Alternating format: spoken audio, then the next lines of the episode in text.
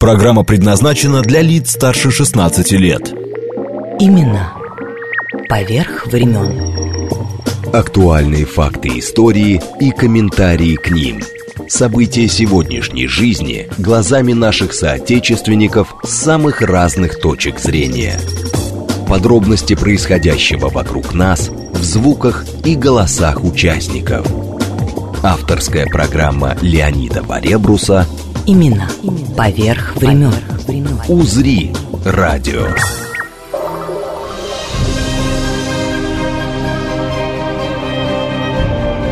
К открытию сезона в Санкт-Петербургском театре «Комедианты» на Лиговском проспекте а эмблема этого блистательного актерского коллектива еще со времен первого спектакля «Страсти по-итальянски» визитной карточкой стала маленькая фигурка комедианта, как издревле называли бродячих артистов любых жанров.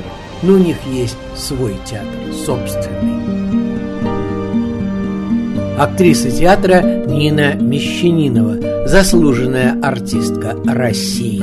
Пока земля еще вертится, пока еще ярок свет. Господи, дай же ты каждому, чего у него нет.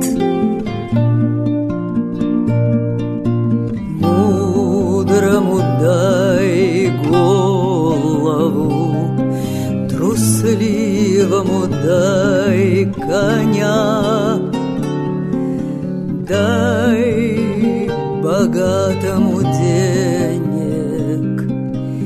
и не забудь про меня.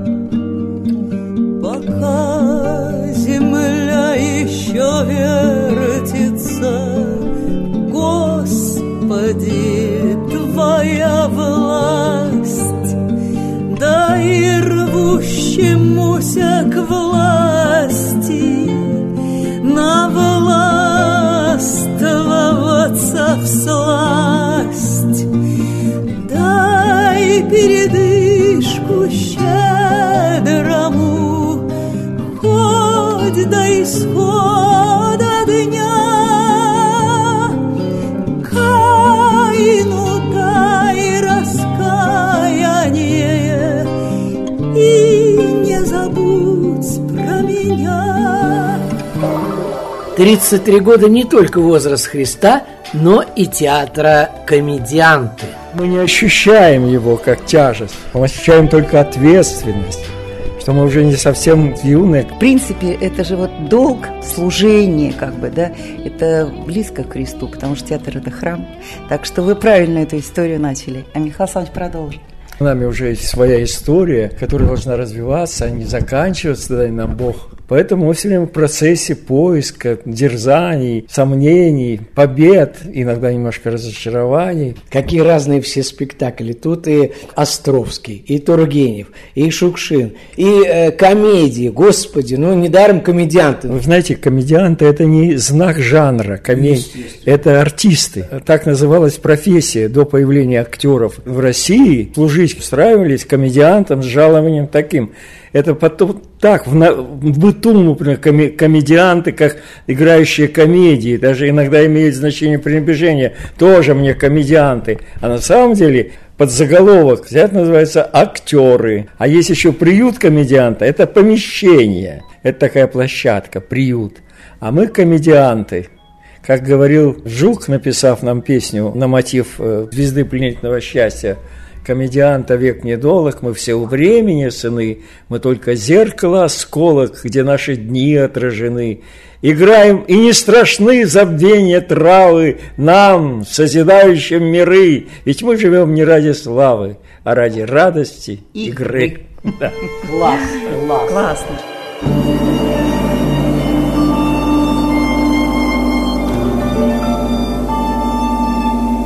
Михаил Левшин, художественный руководитель театра, заслуженный деятель искусств и актриса Нина Мещанинова, заслуженная артистка России. Именно поверх времен. Диалоги об одном театре на Лиговском проспекте 44 в Петербурге. И каждый спектакль, вы знаете, вот я сейчас иногда вспоминаю, это э, детектив с приключениями. Это всегда какие-то неожиданные события. Любой, вот сейчас взять репертуар, вот, тем больше мы ощущаем, если вдруг появляется драматургия современной, классический, пьеса с сюжетом, с психологией, которую можно прийти домой вспомнить, что там происходило, как развивалось действие и так далее, а не только вспомнить визуальный ряд, трюки и приемы нашей прекрасной современной режиссуры. Вы понимаете, я должен отметить, что не иссякает поток желающих играть, а во-вторых, среди них попадают и талантливые. Мы с Ниной были на такой конференции в Комарово руководители театров Северо-Запада, и правитель, и москвичи, и директор Большого, Владимир Григорьевич Урин. И не знаю, как ему, почему его вдруг, ну, как говорится, прорвало, он встал и сказал, сколько мы потеряли в театре драматическом, как шли на Товстоногова, на Эфрос, такие фигуры, такие личности, и вдруг прозвучало, да, это особый разговор, вы знаете, я даже не знаю, стоит ли этого касаться, какая Вообще перемена. У меня было очень нехорошее. Именно поверх времен. Диалоги об одном театре на Лиговском проспекте 44 в Петербурге. Ну а другим поводом для сегодняшнего разговора стал уникальный Цветаевский фестиваль, уже 41 по счету, во Владимирском городке Александрове, где когда-то проводили лето сестры Цветаевой и где работает первый в мире музей Цветаевых. Марина Цветаева сидит за столом, один локоть в блюде с клубникой, пожалуйста. Клубнику вижу, так и хочется укусить. Вот, вот, не дадим. Второй локоть на рукописях. И вот мы находимся сейчас в этом месте. И отсюда, из этой комнаты, в которой мы попытались вместе с дизайнером воссоздать пространство поэзии, Ну, это да. зеркала от да, пола да, до да. потолка. Отсюда разлетаются по всему миру, устремляясь в космос, птицы, стихи Марины Цветаевой. Да я вижу. Же Единственное чудо в моей жизни встреча с Сережей и второе Аля. Эрго – единственное чудо моей жизни – мое замужество. Вот этот силуэт выполнила художница Кругликова. Она в начале прошлого века сделала силуэты Мария. многих выдающихся деятелей. И Цветаева в да, том да, числе, да, да. в том числе Цветаева, да. Ох мой! Это художница Блажевич. Она была главным художником одной из барановских фабрик. Она специалист по крокам для ткани. Хочу сказать, что мы не только Да, в имении математика Лебедева, но там дальше Барановская фабрика. Конечно. Так вот, лучшие ткани советского времени выпускались по ее крокам. Ну и вот такое вот как бы использование техники кроков, это рисунков для тканей, это портрет Марины Цветаевой. Да. А посмотрите, какой портрет Анастасии Ивановны. Да я вижу. Кто знает живопись Ван Гога, вот эти вот мазки огромные такие вот, ну шикарно сделано. Да. А вот и с с Мандельштамом прогулка по Староконюшиной улице. Это история об очке, о том, как Цветаева с детьми и Мандельштамом гуляли по Староконюшиной улице, на которой находилась усадьба Лебедевых. И Ну вдруг- и сейчас-то, собственно, Да, да, мы военные- находимся внутри этой Да. усадьбы, восстановленной, да. И вдруг за ними погнался красный бычок. И Марина Цветаева в истории одного посвящения забавно описывает, как они с детьми от этого красного бычка убегают. Чем быстрее бегут, тем скок бычка все ближе и ближе. Наконец скок бычка поравнялся с ними, оборачивается, а это вот лишь там скачет. Вот. А бычок уже давно отстал, пасется на лугу. Но в поэтическом хозяйстве ничего не пропадает. А когда Марина Цветаева решила в эмиграции написать поэму о том, как красные войска штурмом в 20 году взяли Крым, она, вспомнив этот эпизод, назвала поэму «Красный бычок». Вот такая аллюзия. Давайте вернемся вот к этому столу. Это прямо, это ваш художник придумал. Да, это российский художник Арет Тавризов, да. Просто А сейчас. вы посмотрите, какой вот- потрясающий портрет Цветаевой из всех, какие я когда-либо видел. Работа художницы Киселевой. Я ее, к сожалению, не знаю ничего об этой художнице. Это сангина, редкая техника. Я думаю, что это где-то 50-е, 60-е. Прижизненных портретов у нас нет. Да, а вот это-то красота какая, а? Ну, 10 стихотворение- июля Да, да. 1916 года. Да, это как раз в то время, когда состоялось Александровское лето Марины Цветаевой. Вот стихотворение «Москва, какой огромный, странно приимный дом». И подписано 8 июля 16 года последние стихи в Александрове. Но это не совсем последние стихи, это последние стихи, которые были написаны в тот двухнедельный Но это период. вот почерка Марины Ивановны. Естественно, это рука Марины Цветаевой. И, конечно, это не последнее стихотворение. Просто был такой период пребывания Цветаевых в Александрове, когда Анастасия Ивановна уезжала в Москву рожать второго ребенка и просила старшую сестру присмотреть за домом, за хозяйством, за семьей. Три недели почти Марина Цветаева непрерывно жила в Александрове. Каждый день одно, два, три стихотворения. И вот этот сначала коротенький период был Ну, назван циклы Москва, Александровским летом. там Ахматовские. Ахматовые стихи о Москве, вот они были написаны в, в значительной степени в Александрове, да. Теперь вот я с открыточек, с Нет, это не открыточек. открыточки. Это потрясающая история, связанная с тем эпизодом, когда, вы помните, решили показать нашему народу Рафаэлевскую Сикстинскую Мадонну. Да, вот, кстати Да, говоря, да. Сикстинская Это репродукция. Продавалась в фойе Пушкинского музея. И вот что с этой репродукцией связано. Звонит мне Ольга Трухачева, внучка Анастасии Ивановны, вскоре после смерти отца Андрея Борисовича. И говорит, я вспомнила, что отец просил вместе с собой, то есть вот со мной, посмотреть одну вещь, которая спрятана между шкафом и стеной. Я приезжаю к Ольге, я достаю из этой щели пакет. К этому пакету привязано письмо. Репродукцию Сикстинской Мадонны Рафаэля Санти хранить, поступить с ней, как сказано, во вложенной открытке. Достаем открытку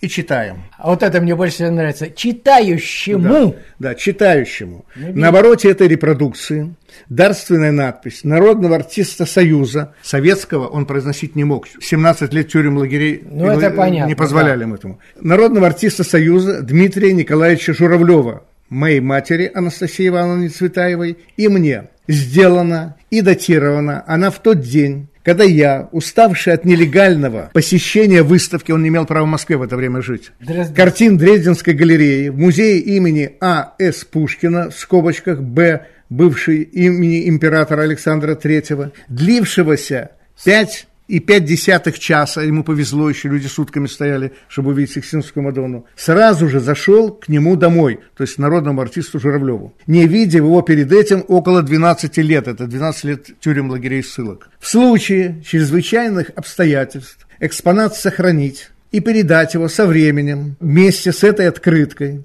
в будущий музей Цветаевых, если он будет создан в Александрове, в доме Лебедевых, где мы летом жили с мамой, где бывала Марина, Коля Миронов, папа и многие известные в свое время. Андрей Трухачев. Это было написано в 83 году. Мог ли кто-нибудь в то время даже мысленно представлять, что появятся Цветаевские музеи? И единственная рама, которую мы сохранили, Ага. это он сам смонтировал в эту раму, Андрей Борисович Трухачев. Лев Готгельф, один из организаторов Цветаевского фестиваля в Александрове и первый директор литературно-художественного музея Марины и Анастасии Цветаевых. Леонид Варебрус. Имена. Поверх времен. А пока твои глаза черные, ревнивы, А пока на образа молишься лениво, Надо, мальчик, целовать в губы без разбора. Надо, мальчик, под забором и дневать, и ночевать. И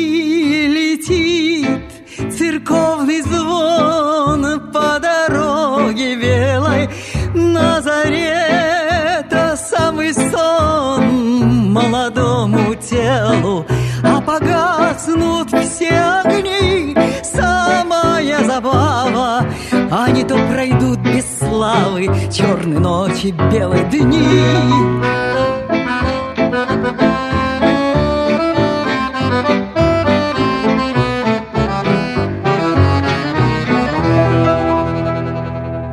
Летом светло без огня, Летом ходишь ходка,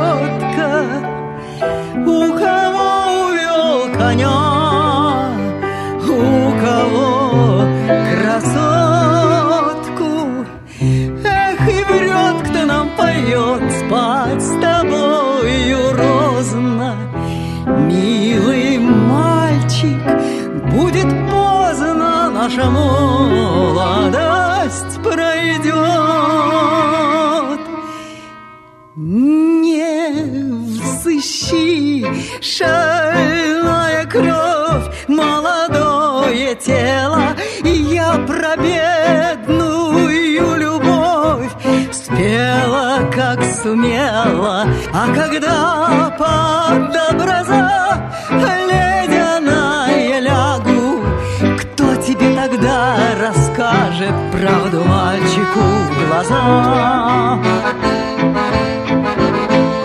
уникальный Цветаевский фестиваль, уже 41 по счету. Среди участников этого фестиваля и Санкт-Петербургский театр «Комедианты».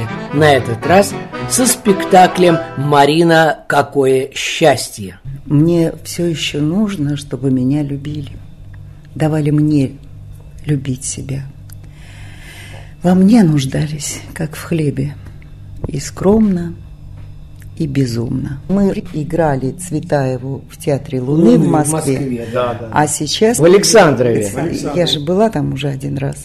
Это большое счастье, конечно. Предисловие Антокольского к книги драматических вот этих маленьких произведений Цветаевой «Метель», «Феникс», «Казанова», он написал большое такое эссе, и в нем сквозит такая любовь такая вера в Цветаеву. Я была потрясена, потому что в молодости он приезжал в Париж, будучи там 30-летним человеком с детьми, и он писал о Цветаевой плохо, он вспоминает там, ну, какая-то там Цветаева где-то там ходила, никому не нужная, что же это за Цветаева, вот товарищи. Понимаешь? И вот время вдруг такую работу произвело, что он изменился и так полюбил Цветаева. Я думаю, это как его, знаете, как причащение какое-то, как какое-то, вот когда человек виноват покаяние. был, да, покаяние. Да. Не вписывалось в кон... Рано родилась. Да, она родилась потом... в 1892 году в Москве. А, в семье вы Ивана хотите, Владимировича Вы хотите сказать, что она в Париже вписалась? Нет. Вот если сравнивать, допустим, Марлен Дидрих и Марину Цветаеву, ведь э, очень много общего. А что, Михаил Александрович? Нет, это Логично, это два спектакля, общего. которые Нина это Ивановна. Это начало века, Обе в веках остались, имели великолепное образование. Обе вышли Марлен – аристократия, Марина Цветаева – дворянская семья. Их тут соединили на Лиговском проспекте. Я, я хочу сказать, что я когда анализировала, очень много общего. И понятие вот их любови и влюбленности у одной. Они же, там же ведь в начале века это любовь к любви. Ну, какие разные судьбы. Одна была человеком богатейшим, прожившим в лучших э, гостиницах мира, там, игравших в Голливуде там, многие годы. И вторая, которая как бы нищий прожила всю жизнь. в 21 году приехала в Прагу. Нищий, да, нищий прожила всю жизнь. Таева как понятие духа, наверное, осталось. Я не знаю, как ну, великого духа. Вот Такая разница безумная, да? И у вас на сцене э, оба спектакля «Марина, какое счастье» и «Марлен, рожденная для любви» рядышком. Первый 15 октября, а второй 19 «Принц и нищий». Ну, да. Я играла раньше, в молодости, Марину Цветаеву на сцене Дворца искусств. Это была работа, которую мы сделали с режиссером. Я играла за двоих. За Марину и за Сонечку. И очень много я испытала э, отрицательных эмоций, потому что мне не давали это делать. Где бы я ни пыталась, не давали, потому что тогда это был закрытый разговор. Марину Цветаеву нельзя было без объяснений. То, точно так же, как Гумилева, точно, наверное, так же, как Ахматову. Стена, которую было не пробить. Ну, можно там кулаки себе, там, как говорится, а ничего не получится. Вот. Разрешалось читать там э, единицам с партийной какой-то, значит, совестью перечень. Ведь вот это можно, это нельзя, это можно, это нельзя, это можно и так далее. Да, а у меня были те тексты, которые не были напечатаны. И я была очень э, рада этому, пока не встретилась с человеком, который работал у нас в исполкоме. И я не знала, что он в исполкоме. И я руками размахивая рассказала, что вот мы работаем цвета, и вот это-то.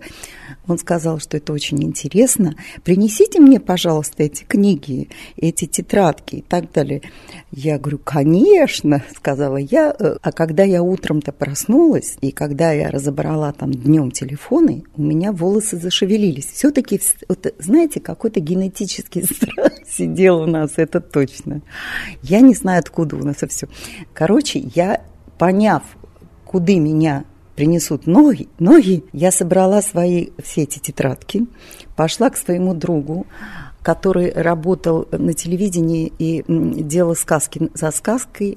Программа называлась «Сляска за сляской». У него была фамилия Сляски. Я принесла ему эти все книжки. Он очень смеялся, забрал у меня и написал мне расписку значит, э, четверостишие, что он робкой Нине, та-та-та-та, тида, я отдам та-та-та-та-та-та-та. Короче, пришла я на эту прекрасную площадь в исполком. Открываются двери, у него такая широкая радостная улыбка, что я сейчас все вот принесла и все прочее. А я тоже э, на чистом сливочном масле э, меня обмануть, поэтому я принесла ему все, что было опубликовано. В такой сеточке, знаете, я ему выложила эту сеточку, у него сразу улыбка ушла с лица, Понятно. и он мне стал говорить о том, что а вы знаете, что у нас есть э, кружки недовольных? Кружок «Зеленая лампа» про с связан он хотел, чтобы это все прикрылось, закрылось а, и так далее. И потом, когда уже Авербах, вот э, председатель Союза кинематографистов, он увидел эту работу, ему очень понравилось, и он решил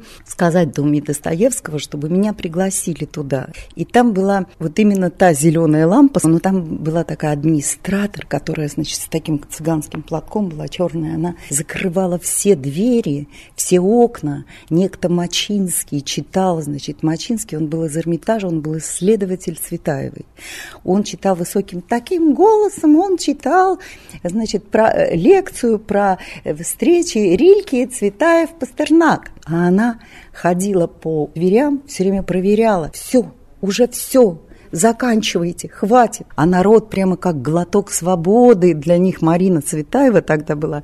Это удивительно. Вот. И еще одна женщина, когда она увидела, что я во Дворце искусств на сцене на Большой, я сыграла Марину Цветаеву, она прислала в СТД письмо, в котором она писала, что она очень хочет со мной встретиться. Причина была не только в том, что ей понравилась сама работа. Вот чем занималась эта женщина тогда? Она, кажется, сидела за то, что она что-то в библиотеке, она работала э, в публичной библиотеке, что-то она там сделала, ее посадили, и вот к этому времени, когда мы уже э, познакомились, ее уже выпустили. Она жила в маленькой комнатке э, со своей собакой звездочкой метров девять. И вот эта звездочка, она, значит, все время лапками по паркету, а у нее ничего не было, но она все время хотела нам что-то подарить. Она все время мне, когда мы уходили с Михаилом Александровичем, значит, с Мишей, она все время давала мне бумагу. Она говорит, вам, наверное, нужна бумага. И давала мне вот э, штук, наверное, 40-50 такой пачку листов бумаги, потому что у нее ничего не было, даже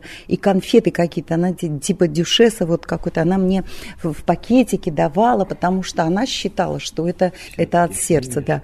Она была удивительно такая э, приглаженная, вся чистенькая. Ее звали Вера Николаевна Шахаданова, краснейшая умница. У нее весь смысл жизни был в том, чтобы записать подробности, напечатать. Она ночами печатала Гумилева, Ахматову, Цветаеву. Она мне подарила пачку, вот там стихи и письма. Письма Тесковые, это чешские письма. Но вот этих моих у нее не было. Ну, в общем, я вот до сих пор в сердце храню ее образ. Давайте вернемся к спектаклю. Да.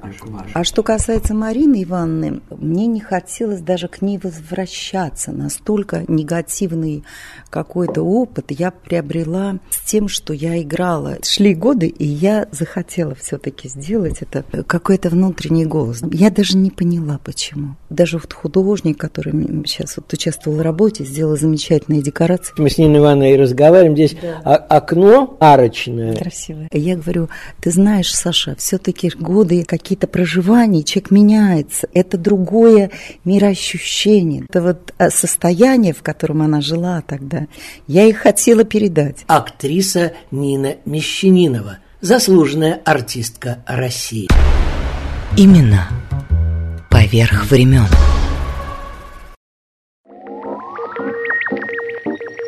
Леонид Варебрус. Имена. Поверх времен. Поверх времен. К открытию нового театрального сезона. Диалоги об одном театре на Лиговском проспекте 44 в Петербурге. Мы комедианты.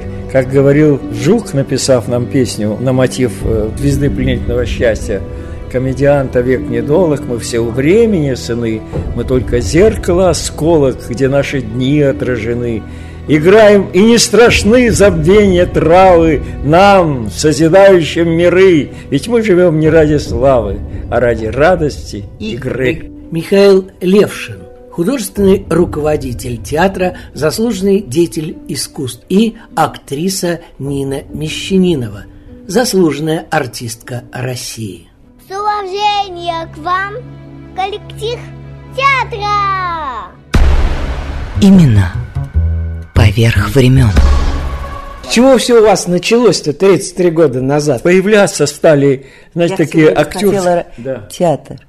Нина Ивановна все время ждала, когда же появится театр наш родной, собственный, извините за такое слово. Так вот, э, я вам знаете, как отвечу? Актерский курс я выпустил давно-давно, в 2000 году, и одна из этих выпускниц, которая у нас работала артисткой, слава богу, сейчас организовала театр драмы имени Ольги Бергольц при музее блокады. И когда она это организовала, почему-то в этот момент подумал, что мне было не миновать организовать театр. То куда же мне было деться?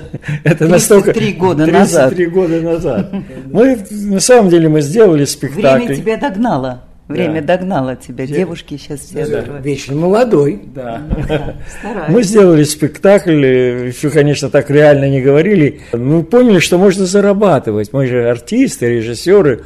«Страсти по-итальянски» сделали спектакль из э, коротких пьес Эдуарда де Филиппа и поехали в Вильнюс.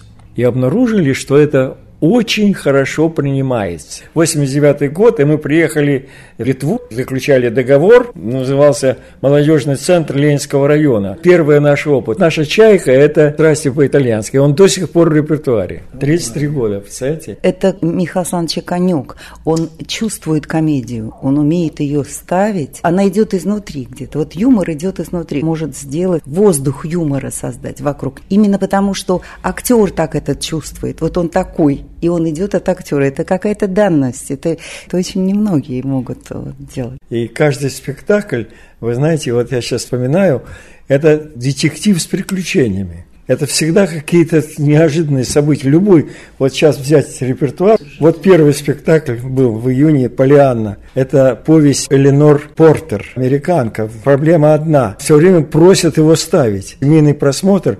Вечером можно прийти с детьми, а днем можно прийти с родителями. Мы в Москву возили его. Но 16 сентября у вас был этот спектакль на сцене, и Полианну Уиттер, кстати говоря, играют две актрисы, Жанна Куприянова и Елизавета Чернова. Пожалуйста, Михаил. Короче, мы с Полиной, моей дочкой и Ниной Ивановной, поехали в Египет. Единственный случай. на- Погреться в феврале.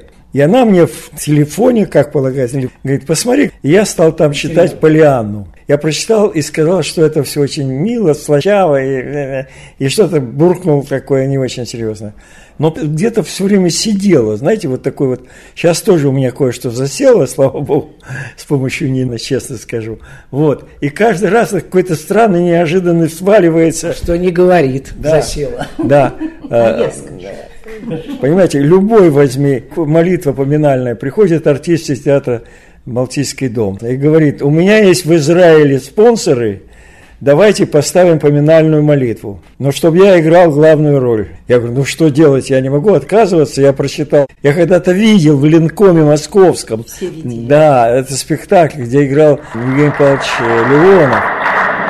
В 1915 году Шолом Алейхам написал завещание. На моей могиле пусть мой единственный оставшийся сын, а также мои зятья, если пожелают, читают по мне поминальную молитву. Если читать молитву у них не будет особого желания, либо время не позволит, либо это будет против их религиозных убеждений, то они могут ограничиться тем, что будут собираться вместе с моими дочерьми, внуками, просто добрыми друзьями, и будут читать это мое завещание. А также выберут какой-нибудь рассказ из моих самых веселых рассказов и прочитают вслух на любом понятном им языке. Москва, Ленкум, 21 апреля 2013 года. 24 сентября, суббота, Санкт-Петербург. Трагикомедия Григория Горина, режиссер постановки Глеб Володин, руководитель постановки Михаил Левшин, художник Сергей Селиванов, Телье-молочник Валерий Полетаев, Максим Сергеев – Голда Таисия Попенко, заслуженная артистка России. Мотал Роман Якушев. В общем, короче, там месяц-другой а я говорю, я этот материал не хочу упускать. Я прочитал с таким наслаждением. Мы стали ставить, я вот уже второй рассказываю, как возникает, сваливается пьеса, приходит к нам. Это так у него. Ему сваливаются, мне нет. Поэтому я... Хитрый, не, не говорит просто, наверное. Нет, он, он даже не хитрый, он просто сваливается ему. Вот если приезжаешь, места нет на машине, я уже знаю, мне не будет места. А мы подъезжаем с ним, если, то место обязательно есть. Я говорю, Миша, за тобой кто-то сверху все время следит, говорит, сейчас так, выезжаем, выезжаем, сейчас Левшин заедет. Так что у него вот есть это, как с Муму у него было тоже, он не знал, что ставить там.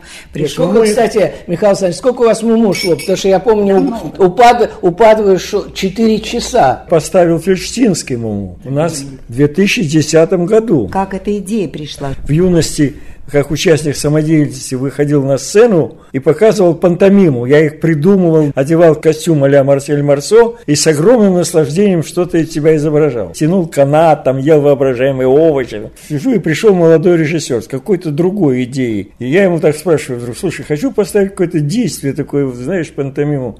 Он совершенно Муму, Тургенев. Герасим не разговаривает. Муму, так, да? Муму только лает. Принесли и на блюдечке дали. Да. Муму, Тургенев, пожалуйста, бери. Ну вот, мы объездили очень много стран с Муму. Счастливое время. Норвегия, Турция, Германия, Швеция. Бельгия. И везде огромный успех. Спектакль, где ни, никто ничего не говорит. Все объясняются жестами, звуками и поют русские фольклорные песни. А на проекции картины русских художников про крестьян. А как будто это коммерческая история, а это была абсолютно не коммерческая. Я рассказываю, что это была история очень востребованная за границей, потому что не нужно было перевода. А сейчас мы выпустили недавно премьеру «Фантазии Фаряти». Знаете, у нас этот репертуар весь состоит из классики э, русской, Тургенев, Островский, Гоголь и так далее. И в то же время у нас есть спектакль по Шукшину, по Вампилову, и вот сейчас пьеса Аллы Соколовой, и фильм был когда-то «Фантазии Порятьева». Просто это произведение, это продолжение в высоком смысле слова русского психологического классического репертуара. Сейчас так и пьес найти очень сложно. Так слушайте, ведь так разобраться, вот Островский, да, все то же самое сегодня. Фальшаки пишут, э, клевещут, э, пытаются загробастать чужое имущество. Все то же самое, что... Абсолютно, абсолютно. Я даже когда посмотрел «Волк и овцы», где Нина играла Купавину, это ну, были да, прекрасные конечно, времена. Которую надули. Да, молодая, ну, да, да, которую надули. Я, у меня родилась такая фраза, что прежде чем принимать какой-нибудь закон, обязать депутатов – читать или смотреть спектакли Островского, что там он написал эти наши проблемы, чтобы их не повторять. Но это благие пожелания. Конечно. Ивана, тут маленькая в скобочках будет. Что же она не видела, что ее обманывают про мужа, что он тысячу задолжал там рублей и так далее. Но... Она настолько уверена в себе, ей кажется, что она очень-очень э, все понимает, только чуть-чуть ей помочь, ну чуть-чуть просто вот помочь, капельку просто подсказать. Она никак не могла доверить. А потом и некому доверяться-то некому. Некому. Ну, друг там. приехал, который Жене объяснил, что ж ты, дура, векселя подписываешь без э, цены. Гоняет, да? Дело в том, что автор создал такую историю, где мы заставим Купавину момент, когда умер муж, и она казалась свободной. Вот это ощущение, что теперь она все должна сама смочь, сделать, это такая, знаете, наивная уверенность, что не все невозможное возможно, и поэтому она подписывает пустой вексель, куда можно вписать любые долги и так далее. И она совершенно как такая райская птица. Купалина, Купава, а Евлампия переводится «светлая», лампа. Это он такое растение такое красивое, понимаете? Абсолютная эйфория счастья. А потом в конце говорит, я теперь поняла, что наше женское счастье невозможно без неволи. Представляете, к чему она пришла? Диалоги об одном театре. Именно поверх времен. Вы понимаете, я должен отметить, что не иссякает поток желающих э, играть, а во-вторых, среди них попадают и талантливые. Михаил Александрович, Маховая эта улица работает, институт. Да. Так если бы только Маховая и, и огромное количество всяких уважающий себя институт имеет платное актерское отделение. Это потребно, все хотят быть артистами. В России желание лицедействовать, выступать, играть роли, петь. Лицедей, это не случайно пришло название. Тоже да. Недавно мы смотрели курс Андрея Толшина в, на Маховой, понимаете? Интересно, любопытные э, молодые творцы. Мы там их записываем, сразу взять не можем. Надо, чтобы места были. Но есть договорная система. Каждый понедельник идет просмотр как на работе. Каждый понедельник Пал Саныч смотрит новых артистов, которые показываются в театрах. Это происходит зимой, это происходит весной, это происходит осенью. И Дай бог, чтобы летом только не было, чтобы отдохнуть от этого. Короче говоря, вот такая Россия страна артистов. Но я ставил спектакль в Польше, они тоже лицедеи, они любят театр, правительство Польши дает деньги на театр, или может сейчас об этом не вовремя говорит. Я с ними с удовольствием работал, с этими поляками. Я ставил Островского, с Ильей Сачонцем. И там главный герой Подхалюзин, фамилия. Они изменили фамилию, у них там называется Подлискин. И там есть монолог у героя. И молодой артист Яцек, похожий на мастера спорта по гимнастике. Молодой, тренированный такой, который приходит заранее и делает какие-то позы йоги, которая никак не влияет на качество Хорошо, что не из лесгов-то. Да, да. Да, ну, в общем, короче говоря, и мы с нашим художником Олегом Молчановым сделали, придумали огромный стол. Во всю сцену был стол. Удобно было в том, что если поставить бутылку водки с этой стороны, не надо его обходить, он был вертящийся. Его крутанули, и водка приехала к тому, что э, кто стоит напротив за этим большим столом. Но не важно, важно, что я этого... Спина-то Хурипина, там да. тоже крутишь? Да, да. Ну вот, важно, что я придумал, что Яцек за той части стола говорил, а как же я обманул-то этого дядьку, он же мне дал вроде дорогу. Я говорю, Ясок, теперь ты залезай под стол и вылезай с принятым решением. И, и, и он вылезал и говорил, ну он-то тоже всех обманывает. И, и пока он там лез, у него все с ним случилось. То есть такой был трюк, потому что Ясику это было трудно сыграть, понимаете? Трудно. Дело в том, что когда в спектакле много идей, мы, распыляемся. Если бы я на занятии своего мастера сказал, что я хотел бы поставить пьесу Островского, у меня есть несколько идей, он меня выгнал с курса. Сказал, Левшин, малютка, что значит много идей? Это значит никакой идеи. Вы определили что-то одно в волках и овцев. Лег, легкомыслие, не знаю, Купарина, для вас самое главное. Это болезнь общества, легковерность, от этого страдают люди и так далее. Это один и, из аспектов тоже. Да, я, я, я говорю как пример. Ну, как пример. Вообще это там важно. Там вот эта вот идея, что можно дурить людей, начиная с Мурзовецкой, которая говорит, а я говорю, ограбили племянника и все – а этого не было. А я, говорит, говорю, и они цепляют. Это тема э, пьесы, понимаете? Мне очень понравилось. Вот он, где этот племянник сидел в этом в трактире. Да. Такой трактир найти. Да. Аполлон Григорий да, да, да. Мурзовецкий, понимаете? В общем, короче, что тут говорить? Другое время, другие понятия. И понял, что главное в театре это артист. Ну, я считаю, что гениально сделано. Это э, э, Дети Ноя. Да, да, делали инсценировку, старались. Да, превращали прозу в диалоги, в монологи. Ну, как у вас куклы там играют, это просто убиться и не жить. Ведь это же, э, казалось бы, да, придумать, что одновременно, как вот в детство вернуть. В кино это просто, мальчика взял маленького, да. а тут-то как взрослого дядьку через 40 лет. Да. Кукла? Да. Это, Кто кстати, Андрей, Андрей предложил, честно Андрей, художник Андрей Никитинский, был художником спектакля. И он... он куклами занимается. Он... Нет, он у нас работает, артист. А куклы это его хобби, такое работа. Он делает сам кукол, и вот он предложил. И вот так это проросла эта идея. Вот «Дети Ноя», конечно, для нас важный спектакль. Сейчас в контексте нашего времени звучит особенно остро – ну, нам всячески... Не боялись ведь, смотрите, э, он еврейских детей, э, католический священник, да. прятал. Да. Это же было? Так, Не конечно. Надо такого дневника Анны Франк. Я когда прочитал, это опять, вот как рождается Нина Ивановна Ух. в Гатчине, в магазине книжном, говорит, ну ты Шмидта-то вообще знаешь? Я говорю, Оскар и розовая дама. И все, стыдно. Ну, трилогия. Нет, я ему сказала, хватит смотреть, там, копаться интернетом, телевизор, ну-ка, читать, вот, вот книги, все, пошли. Я, значит, зашла туда и увидела драматургию. С женами надо аккуратно. да. Я говорю, ты что читал Шмидта? Он говорит, вот это, это.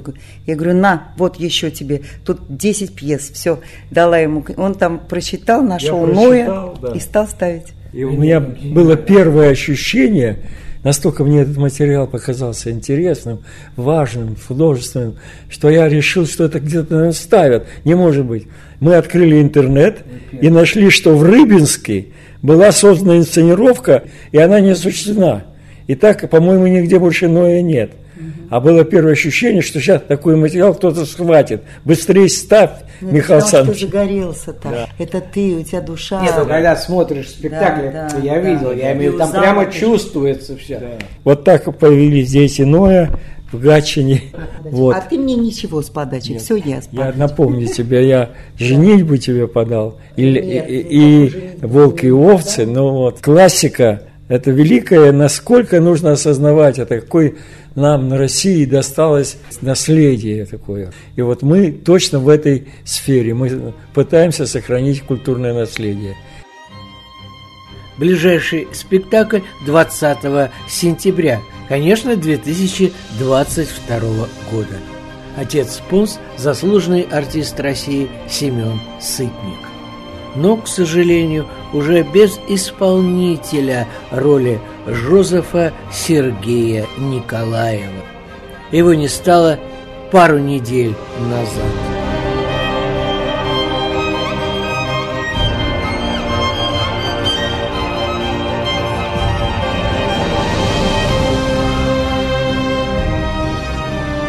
Из ближайшей театральной афиши Нины Мещаниновой. Спектакль «Марлен, рожденная для любви». Авторы Михаил Левшин, Нина Мещанинова, Борислава Шарова. Из концертной программы «Марлен Дитрих» переданы Первым каналом шведского телевидения. Я спою несколько песен из своего фильма, говорит актриса, и некоторых моих пластинок, на которых выйдет Жизнь в розовом свете. Quand il me prend dans ses bras, il me parle tout bas. Je vois la vie en rose. Il me dit des mots d'amour, des mots de tous les jours. Et ça me fait quelque chose. Il est entré dans mon cœur Une part de bonheur dont je connais la cause. Когда когда мне из э, театра другого, вот антреприза Андрея Миронова, приносили сценарий. А когда я прочитала, я очень смеялась, потому что мне показалось, как на нашей почве, на нашей земле родной Марлен Дидрих, которая вообще там за рубежом, вот мы такие, свой дух, Зиновий Яковлевич Карагодский и так далее. Все. И я, естественно, не воспринимала. А когда прошли годы, опять вернулась. И вот, естественно, я играю 90-летнюю Марлен Дидрих, которую вот чуть ли не подняли случайно там, она уже лежала 15 лет, она же не вставала вообще. И она вдруг встала и пошла. Ремарка маленькая. Гоголева Мамуре играла, ведь ей сколько было? Да, да, вот. да.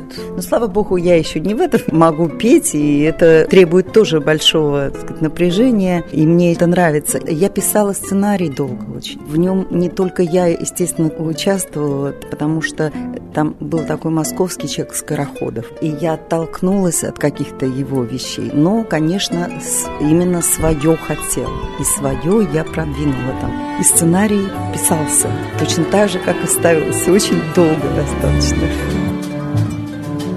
Beide Kasane vor dem großen Tor stehen deine Laterne und stehen sie noch davor. Da wollen wir uns wiedersehen, bei der Laterne wollen wir stehen wie einst. Lili malen einst Lili malen. Unsere beiden Schatten sahen wie eine aus, dass wir lieb uns hatten, da sah mein Kleid aus. Kühnele Leute sollen sehen, wenn wir bei der Laterne stehen, wie einst Lili malen wie einst Lili malen. Aus dem tiefen Räume, aus der Erde grün, hebt sich im Träume deine verliebter Mund. Wenn sich die späten Nebel drehen, wird hier bei der Laterne stehen mit dir Malen, mit dir, Lili malen. Мы разве знаем, что такое Марлен Дитрих? У нас другой менталитет, мы другие. И до нее нам как э, до звезды, потому что наш менталитет... Главное, такой... что не до фонаря. Да-да-да. Конечно. Я могу как раз сказать, Нина готовит, собирает материал, что-то пробует, свои интереснейшие проекты. Говорю то, что есть. Больше того, Леонид, я обязан говорить, что мы будем делать. Я обязан. Меня спрашивают. Ты скажи про свои планы. Последний вариант плана возник вообще два дня назад. А, это капитанская дочка Александра Сергеевича Пушкина в виде такого музыкального спектакля, мюзикла Э, это потому, что я поговорил с Денисом Новосельцевым. Э, есть такая э, организация «Школьная классика». И он очень менеджер и такой продюсер деловой. Мы с ним работали. И он говорит, вот если бы вы поставили капитанскую дочку, знаете, такой разговор. Вот, я вспомнил про капитанскую дочку. Я даже в Петербурге, по-моему, нет. Это интересно. Это наша родная великая классика опять. Если сделать музыкальный спектакль, а прецеденты такие есть. Розовский делал, и Максим Дунаевский писал музыку. Ну, может быть, других возьмем, авторов. Нина вот немножко упомянула, напомнила произведение Джона Стейнбека о мышах и людях. К тому же я когда-то, очень много лет назад, в театральном институте на курсе режиссерском Георгия Александровича участвовал в спектакле о мышах и людях, как курсовой спектакль курса режиссеров, где роль главную играл сын Георгия Александровича Сандро, а вторую там пара главная такой э, Вальдес Линцавичус. Это был режиссерский курс. Меня в коридоре Сандро поймал, увидел, что я играю на губном аккордеоне, затащил на репетицию папу и ну пусть он выйдет справа, вы можете сыграть. И я выходил. Вот, таким в Москву ездили, и это мне дорог материал вот по-особому как-то, э, мне кажется, у нас есть кому это сыграть. А еще у нас есть всякие эксперименты. Мы в прошлом году провели читки современных пьес. До этого времени я относился с большой осторожностью. Читки привлекли людей, собирались полные залы, они были без билетов, по интернету всех собрали, увидели новых молодых, разных, почитали. Одна пьеса проросла в спектакль, Марии Малухиной «Барбет одевается», Вот, но честно скажу, нам не так просто с таким материалом. Настолько зритель нас ценит за то, что мы ставим высокую драматургию э, и эксперимент, он все равно полезен, он все равно нам интересен. Но он нам показывает, чтобы мы не теряли свое главное такое кредо – живая классика. Леонид Варебрус. Имена. Поверх времен. Поверх времен.